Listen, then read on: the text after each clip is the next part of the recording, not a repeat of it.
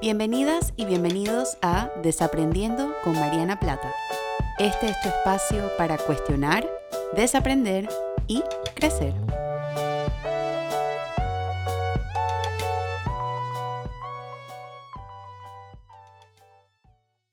Hola a todas y a todos, bienvenidos a una semana más y un episodio más de Desaprendiendo. Yo soy Mariana y estoy muy contenta de compartir con ustedes un episodio nuevo para seguir creciendo y desaprendiendo. Y el día de hoy hice un episodio temático, quizás.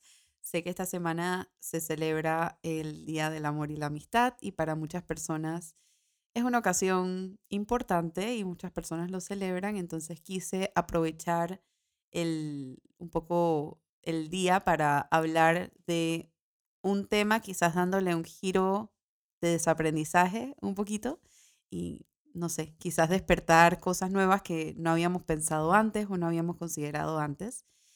Y la pregunta para responder y desaprender el día de hoy que, que les estoy trayendo es, ¿qué significa tener una relación sana? Y traigo esta pregunta un poco porque yo creo que esto es algo en lo que caemos muchos profesionales de salud mental. Hablamos siempre de las relaciones sanas y decimos hay que fomentar relaciones sanas en tu vida y no solamente en la parte amorosa. Yo quiero que este episodio, por más de que tradicionalmente el Día de San Valentín se celebra entre parejas, también quiero abrir el espacio para que puede ser con amistades, familias y otras cositas que no les quiero spoilear porque lo voy a hablar más adelante en el episodio. Todas estas áreas de nuestra vida las podemos trabajar para que sean mucho más ricas emocionalmente. Y sé que a veces, lo que decía anteriormente, que tanto mi persona como otros colegas caemos en esto de hablar de las relaciones sanas, pero nunca nos sentamos, no sé si nunca es la palabra, pero a veces no nos sentamos a definir esto qué significa. Y esto es básicamente lo que me motiva a hacer el episodio del día de hoy. Y no sé, quizás abrir una conversación para complementar cualidades. Estoy segura que traté de hacer una lista lo más completa posible para, para definirlo, pero Nuevamente, si hay cositas que ustedes están escuchando, que se me quedaron por fuera, complementenlas ustedes también, porque de eso se trata toda esta comunidad, que entre todas y todos podamos cuestionarnos, desaprender y crecer juntas y juntos. Y antes de empezar a definir lo que significa o redefinir lo que significa una relación sana, yo quiero hablar un poquito sobre la importancia de tener relaciones sanas en nuestra vida. Los seres humanos no estamos hechos para vivir solas y solos. No estamos hechos para vivir en soledad. No estamos hechos para el aislamiento social. Necesitamos las unas de las otras y los unos de los otros para sobrevivir. Es la única forma en la que nuestra especie ha podido evolucionar años tras años. Es en base a esto no solamente desde el punto de vista amoroso, sino también desde el punto de vista de compañerismo y de familia. Una relación sana es cualquier relación entre dos personas, entre dos o más personas, que tenga una, un propósito de enriquecer nuestra vida, que no necesariamente solamente tiene que ser el área romántica. Entonces, tener relaciones sanas no solamente enriquece nuestra vida, sino que también enriquece nuestro mundo interno y enriquece nuestro crecimiento y nuestra supervivencia de, la especie, básicamente. Es lo que nos permite seguir adelante y lo que nos permite ir cada día mejorando un poco más y creciendo en comunidad un poco más. Y cuando hablamos de este tema de tener relaciones sanas, yo estoy consciente que no todo el mundo tiene una facilidad para establecerlas, no todo el mundo tiene una facilidad para entablar este tipo de relaciones porque se cuelan muchas cosas ahí. Y como parte de la mayoría de mis episodios, a mí siempre me gusta un poco irnos un poquito más atrás y pensar qué es lo que pasa que se nos dificulta tanto tener relaciones sanas. No para echar culpas, sino para entender porque no podemos cambiar algo y no podemos mejorar algo y no podemos crecer si no entendemos de dónde viene. Y ese es un poco mi propósito cuando abro este espacio dentro de los episodios, es poder pensar qué es lo que ha pasado en mi vida que hace que yo entable relaciones desde X, Y, Z cualidad que vamos a explorar más adelante. Y una de las cosas que básicas, que yo creo que, que de donde viene nuestra dificultad para entablar nuestras relaciones, es nuestras experiencias tempranas y nuestras relaciones tempranas con nuestros cuidadores primarios. Cuando nosotros no hemos tenido por situaciones de la vida, y esto nuevamente no lo hago para echar culpa, eh, si se remontan a uno de mis primeros episodios sobre si existen las madres y los padres perfectos, se van a acordar que dije que las madres y los padres hacen el mejor trabajo que pueden con las herramientas que tienen y lo que a veces se nos olvida es que ellos también tuvieron madres y padres, que a su vez también tuvieron madres y padres. Y eso lo que va haciendo es que va estableciendo una secuencia de patrones familiares que si no tenemos conscientes, no los podemos cambiar y no los podemos modificar y no los podemos desaprender. Y una de las grandes partes, yo creo que es lo más básico de la forma en la cual nos relacionamos, tiene que ver con esto, tiene que ver con el tipo de, cuidadores que tuvimos, el, el, modelo de una relación que tuvimos y vimos a nuestros cuidadores primarios practicando todas las cosas que voy a mencionar ahora más tarde, lo más probable es que ese sea el tipo de relación que busquemos también, o ese sea el tipo de relación con la cual nos sintamos seguras y seguros, cómodas y cómodos. Y mucho de esto yo creo que forma una gran parte de la, de forma en la que nos relacionamos hoy en día.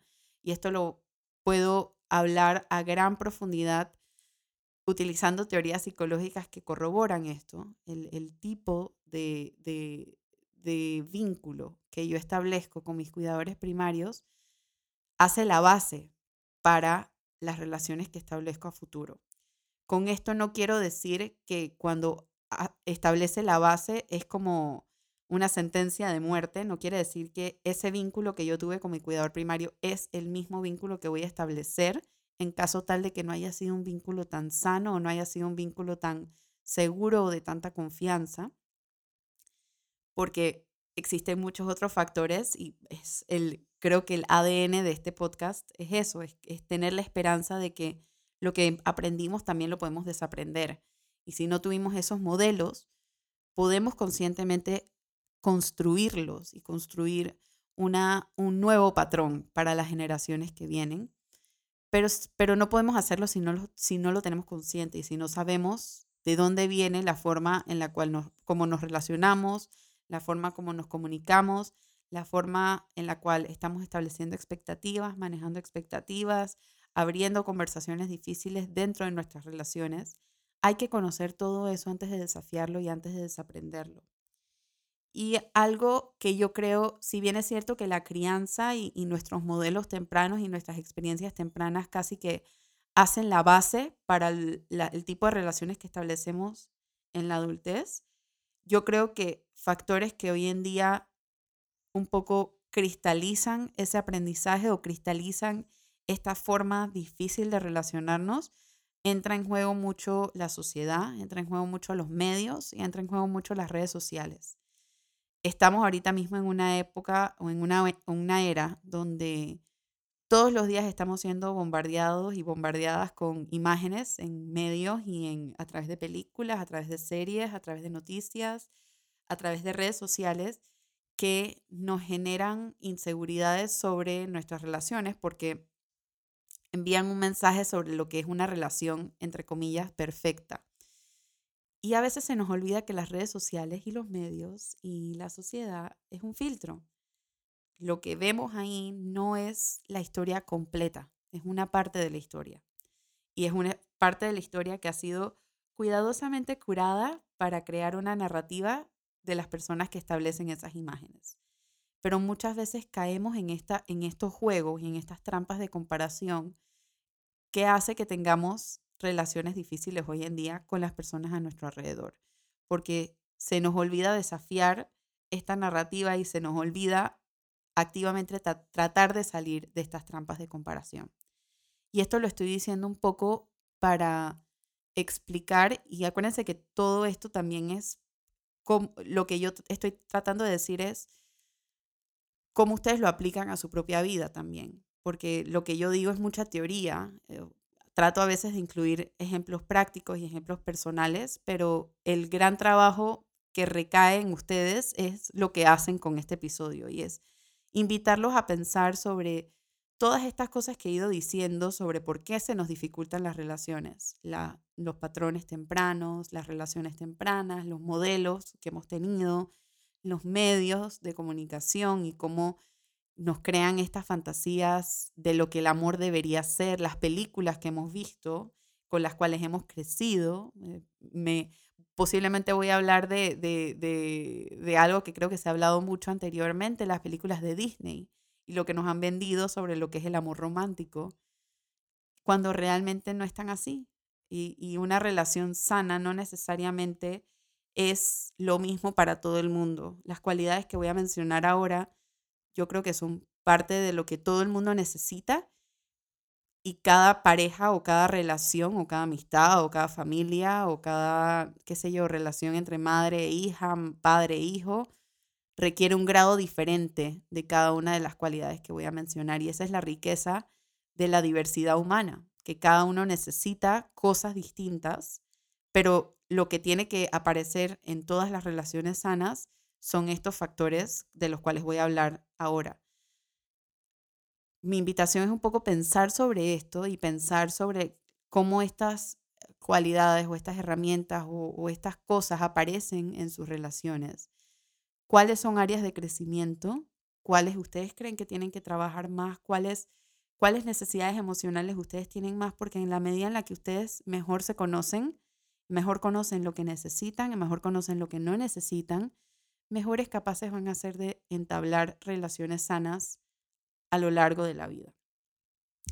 Y ahora sí, entrando un poquito más, más en materia sobre el, episodio de hoy, es, que, que es qué significa una relación sana, yo quiero hablar, hablar un poquito de los aspectos que yo he pensado, que nuevamente los podemos complementar. Si se me queda alguno por fuera, siéntanse libres de escribirme y con gusto lo menciono aquí también o en algún alguna red social, los aspectos que necesita una relación sana. Yo creo que una de las cosas más importantes que necesita una relación sana es una comunicación asertiva. En el episodio donde hablé sobre la comunicación, si existen personas que no se comunican, ya sabemos que todo el mundo, todo el mundo comunica el mismo, de la, el, todo el mundo está comunicando algo. Entonces, el propósito de una relación sana, un aspecto que, forma parte de una relación sana, no es solamente la comunicación, tiene que ser una comunicación asertiva. Y una comunicación asertiva es poder decirle a la otra persona cómo te sientes, decirle a la otra persona lo que necesitas, lo que mereces, cómo te puede amar mejor, cómo te puede satisfacer tus necesidades emocionales mejor y establecer un espacio de comunicación sano, directo, respetuoso, claro y empático sobre las necesidades de cada uno dentro de la relación.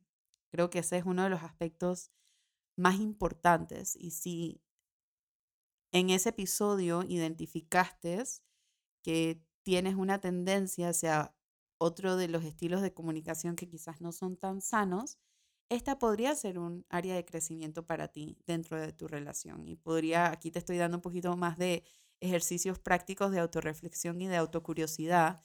Es qué puedo hacer para empezar a practicar más la asertividad en mi vida. O qué puedo, y, nuevamente no tienes por qué hacerlo sola ni solo. Lo, lo puedes traer también a la conversación con las personas con las cuales te estás relacionando hoy en día. Otro aspecto súper importante en una relación, yo creo que es la honestidad. La honestidad no solamente en, en relación y la transparencia de quién tú eres, lo que estás haciendo, de tu día a día, de tus inseguridades, de tus miedos, de tus ansiedades, la honestidad sobre lo que te molesta, sobre lo que no te gusta, sobre lo que quieres cambiar. Las otras personas no pueden cambiar si no saben qué es lo que tienen que hacer. Y la honestidad y la comunicación asertiva ayuda mucho a esto, ayuda a abrir conversaciones sanas sobre cuáles son tus necesidades y cuáles son tus expectativas sobre la otra persona. Y la honestidad también lo que ayuda a hacer es que nos ayuda a humanizarnos un poquito más y a establecer relaciones mucho más auténticas y mucho más creíbles y mucho más vulnerables, que es el siguiente aspecto que traje el día de hoy, es la vulnerabilidad. Me decía en broma y en serio eh, Bianca, que es mi prima y tiene un podcast súper bueno que se llama Push Up Podcast, eh, puso el otro día en un Instagram story que, que aparentemente todo el mundo está hablando de la vulnerabilidad hoy en día. Y es cierto, yo creo que es verdad, yo creo que hay personas que están hablando mucho más de la vulnerabilidad que antes. Creo que es una palabra que está en el vocabulario emocional de muchas más personas que antes, incluyéndome a mí.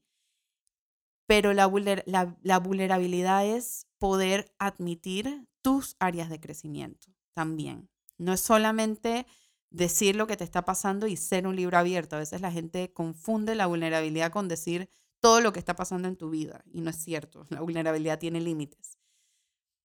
Pero en una relación sana, la vulnerabilidad es súper importante porque es poder mostrarte humana y mostrar, mira, a mí esto me cuesta, a mí esto me hace sentir insegura, a mí esto me hace sentir triste, a mí esto me hace, me, enoja, eh, no tengo paciencia para esto, sé que este es un área en la que tengo que, que, que mejorar.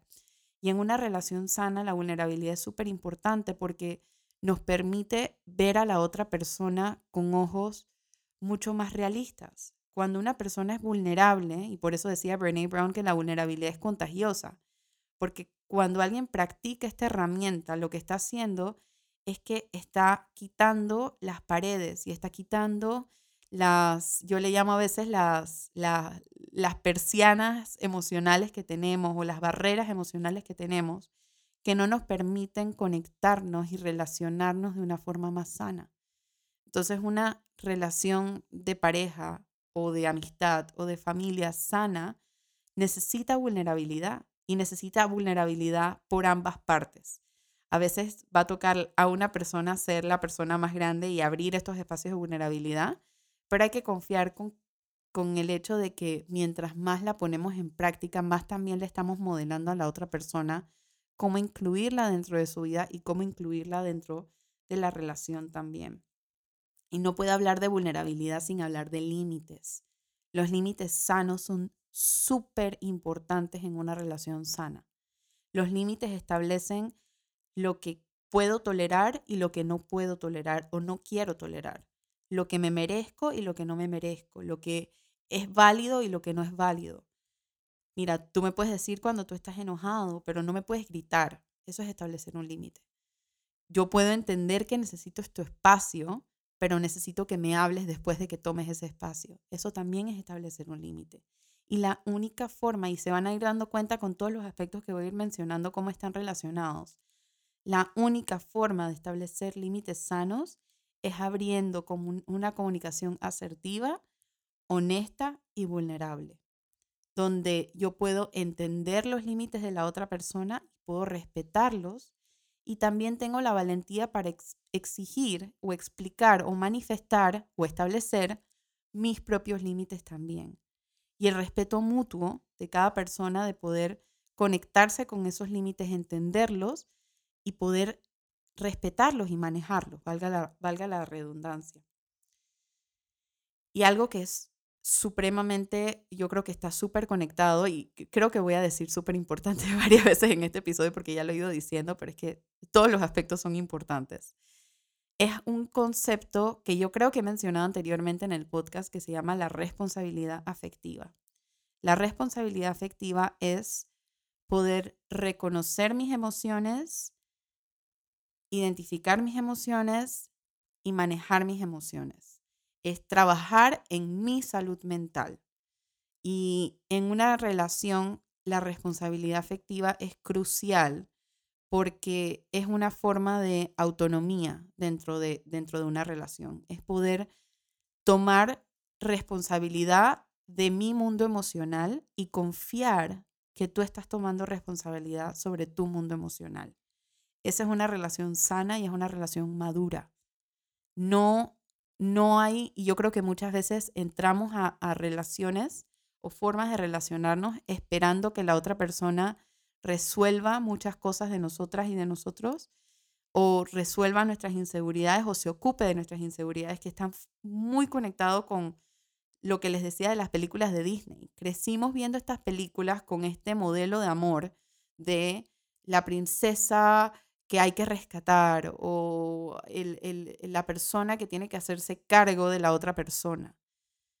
Yo puedo ser empática y yo puedo ser, yo puedo entender y yo puedo contenerte y puedo apoyarte, pero tu trabajo emocional es tu responsabilidad, no la responsabilidad de uno o de una.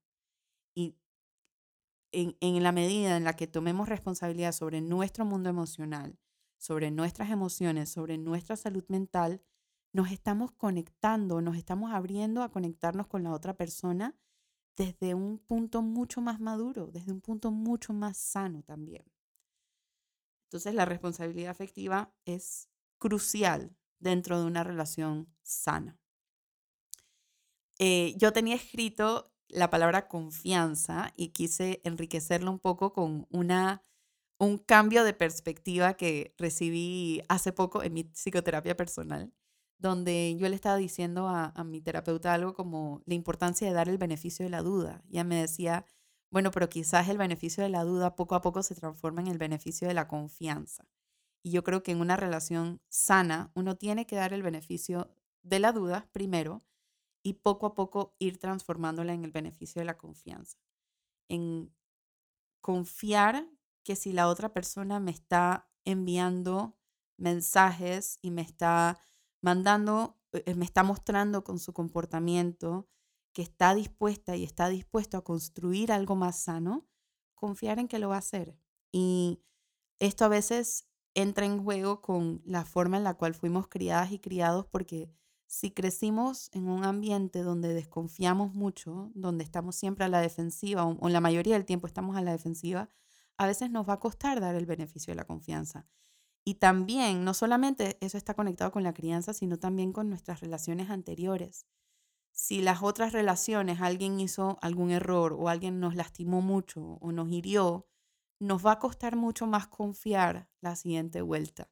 Pero no podemos reparar si no nos atrevemos a dar ese voto de confianza también, ese beneficio de confianza, que me pareció un, término hermoso para hablar sobre el, trabajo y lo difícil que a veces es transformar este beneficio de la duda en algo práctico y en algo tangible. Otro aspecto muy importante es la compasión. He, hablado acerca de la comunicación, he hablado acerca de la responsabilidad afectiva, he hablado acerca de la vulnerabilidad y la compasión entra en juego aquí porque todas y todos fuimos criadas y criados de forma totalmente distinta. Nadie tuvo a los mismos padres, ni siquiera los hermanos tuvimos los mismos padres. Y si ni siquiera los hermanos tuvimos los mismos padres, imagínense la diferencia que puede haber entre dos personas que se están encontrando por primera vez. Y la compasión es un poco no solamente tener la paciencia con la otra persona del trabajo que está haciendo, sino entender que se despierta todos los días queriendo hacer un mejor trabajo. Una relación sana es una relación donde entramos todos los días diciendo, quiero dar lo mejor de mí, quiero ser mejor, quiero aprender, quiero mejorar, quiero crecer. Y la compasión es acompañar a esa persona en ese proceso de desaprendizaje. Es poder tener la paciencia, que es otro aspecto que, que, bueno, lo voy a conectar aquí porque creo que están muy interrelacionados. Tener la paciencia de que no todo el mundo desaprende y crece al mismo ritmo.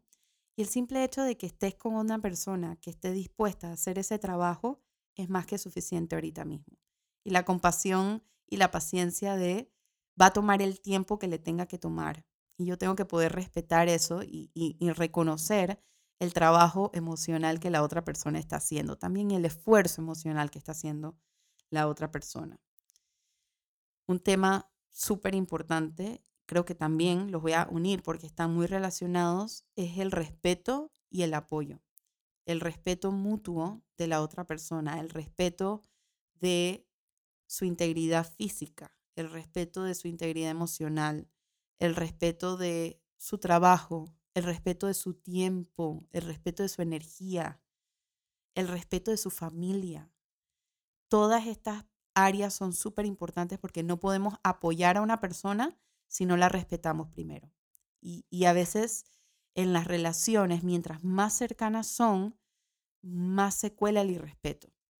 Y la única forma, nuevamente, se lo mencioné varias veces, esto es como un rompecabezas. La única forma de ir respetando y convirtiendo el respeto en una actividad práctica y en una actividad diaria es abriendo conversaciones vulnerables, honestas y asertivas con las personas con las cuales nos estamos relacionando.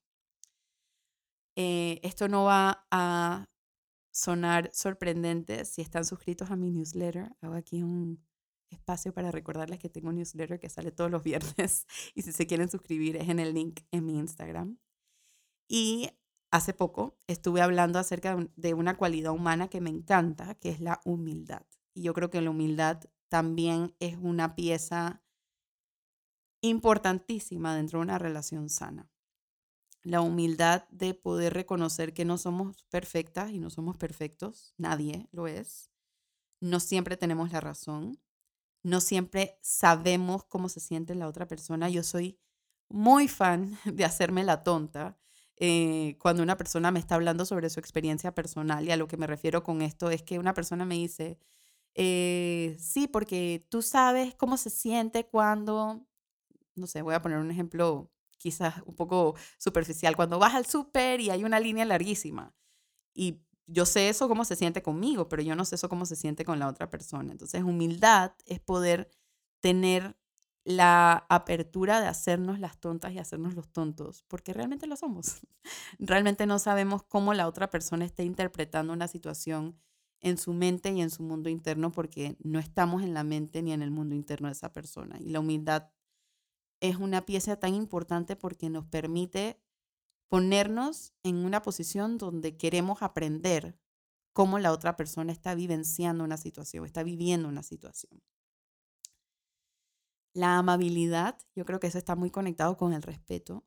Hay que ser amables, eh, hay que practicar la amabilidad siempre que tengamos, tenemos un rol en una relación, ser amables con las otras personas. Y ser amables es también recordar que la otra persona está probablemente haciendo el mejor trabajo que pueda hacer en ese momento.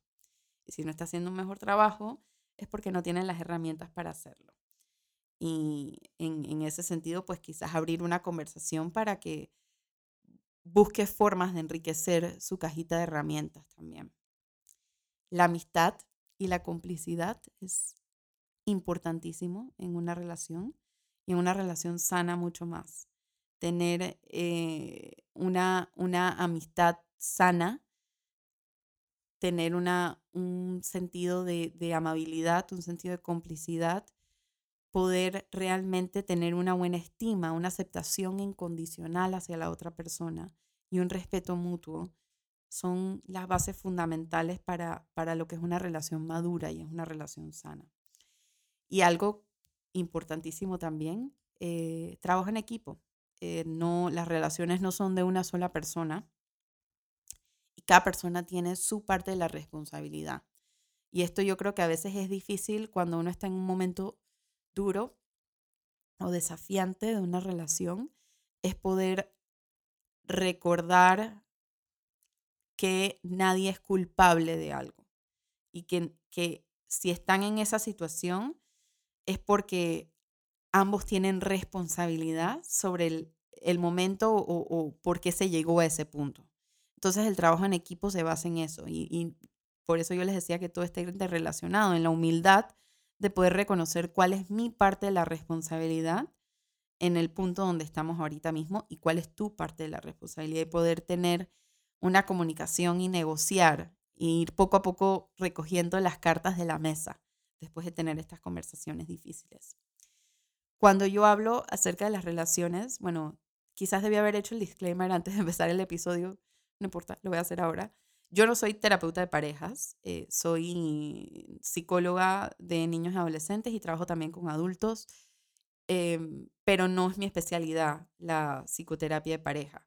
Sin embargo, tengo que conocer de estas cosas porque es parte de lo que trabajo. O sea, con los niños trabajo en las relaciones que tienen con sus padres, con las amistades, con sus compañeritos, con los adolescentes, las relaciones que van estableciendo, eh, es la época donde uno empieza a, practicar sus primeras relaciones amorosas y empieza a, establecer estos vínculos amorosos eh, tempranos.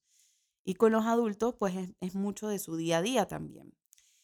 Y algo con lo cual yo, algo que yo siempre trato de tener en mente con, con estas tres poblaciones con las cuales yo trabajo es un concepto que eh, a mí me encanta, que estableció eh, Gary Chapman, se llaman los lenguajes del amor.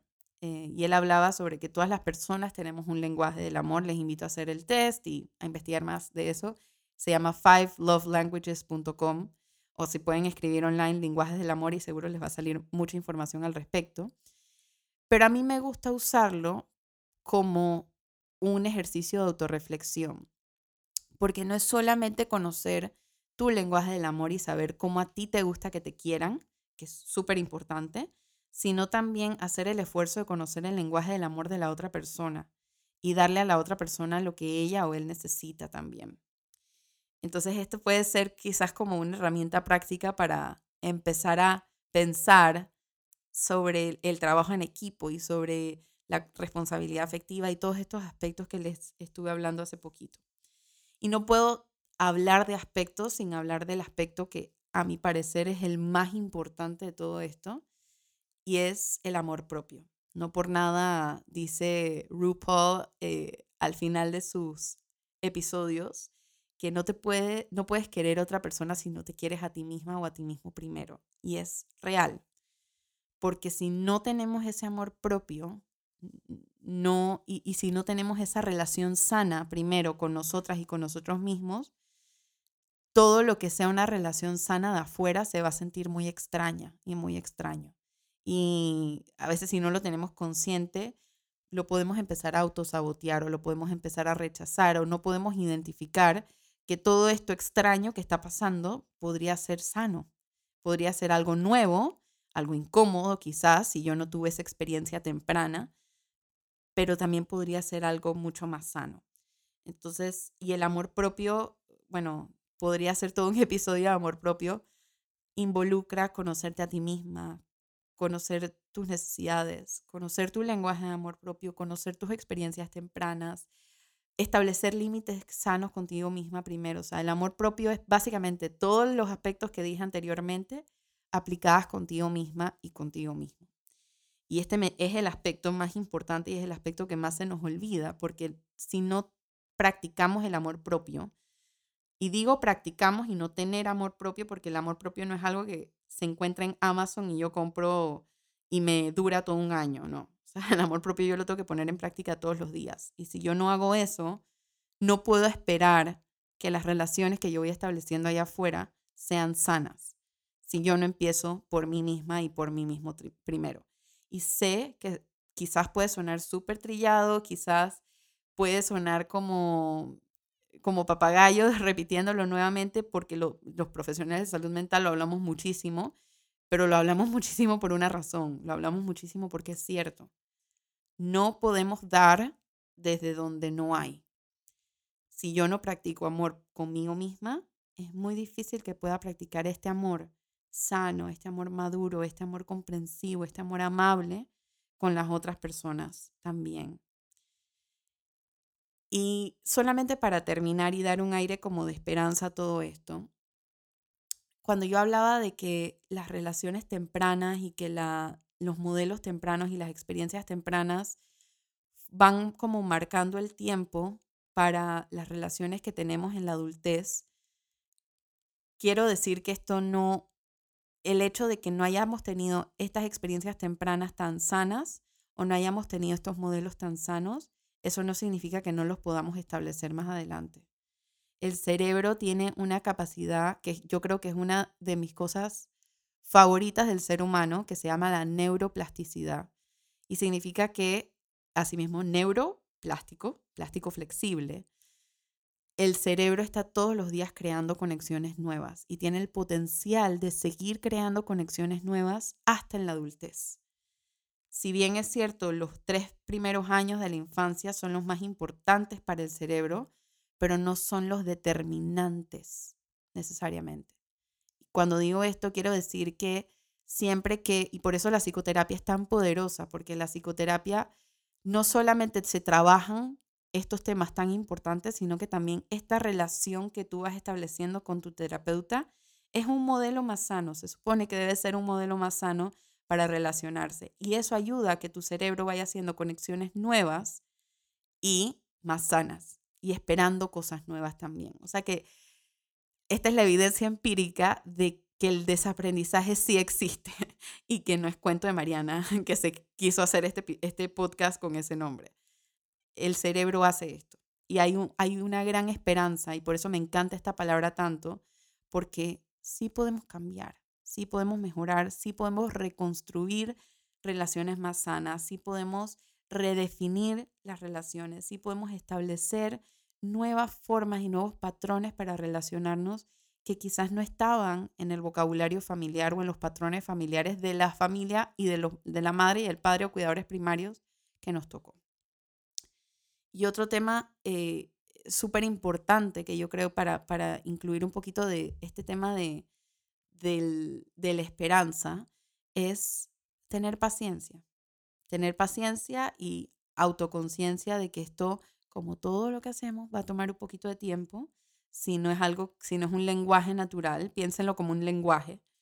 Eh, a la primera no estamos escribiendo artículos de 1500 palabras sin errores cuando estamos aprendiendo un lenguaje nuevo. Tampoco podemos esperar ni nos tenemos que poner esas expectativas a nosotras mismas ni a nosotros mismos, ni ser tan exigentes.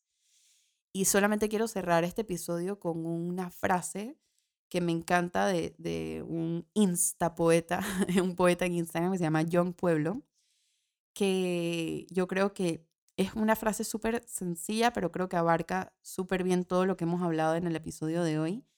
Y dice, ¿cómo sabes que es amor? Porque te sientes libre y en casa al mismo tiempo.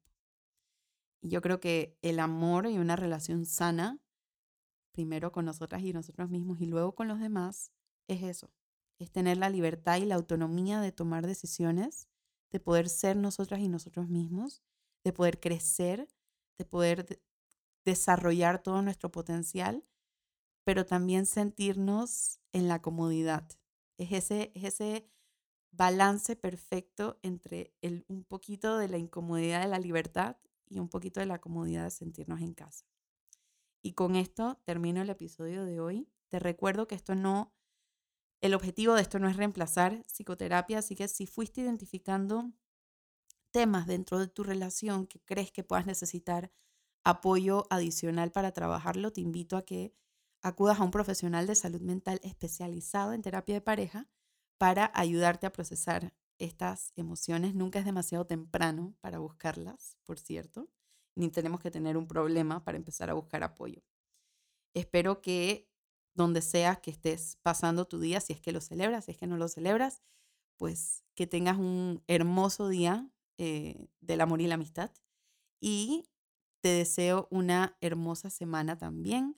Recuerda que me puedes hacer llegar tus comentarios, como siempre, a mis redes sociales arroba Mariana Plata PSY o a mi correo info arroba marianaplata.com.